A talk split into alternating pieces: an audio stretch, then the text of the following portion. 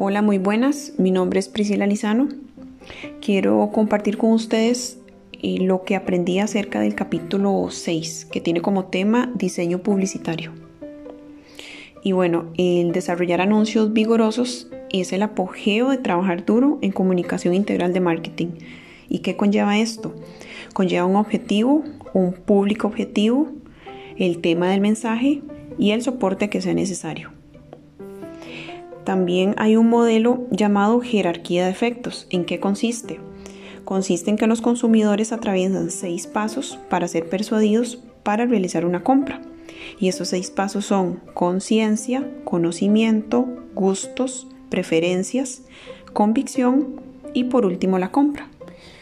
No todo comprador sigue dichos pasos, pero es un modelo que ofrece una información sustancial sobre los estados mentales que se deben tomar en cuenta en las campañas de publicidad.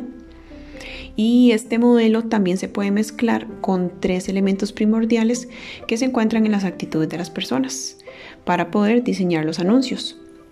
Y son el cognitivo, que se relaciona con el conocimiento, el afectivo, que influye en los sentimientos, y por último, el conectivo, que se refiere al comportarse con base en una actitud. Además, los ingeniosos deben realizar mensajes utilizando eh, recursos como de miedo, humor, sexo, emociones, música, entre otros. Estos recursos se pueden combinar, por ejemplo, el humor se puede relacionar con el sexo, la racionalidad se puede combinar con el miedo, el objetivo es que el anuncio sobresalga y convenza a la audiencia de comprar el producto.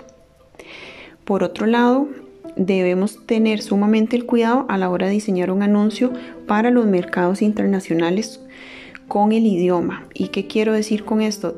Cuidar mucho el coloquialismo. Por ejemplo, con la palabra chucha.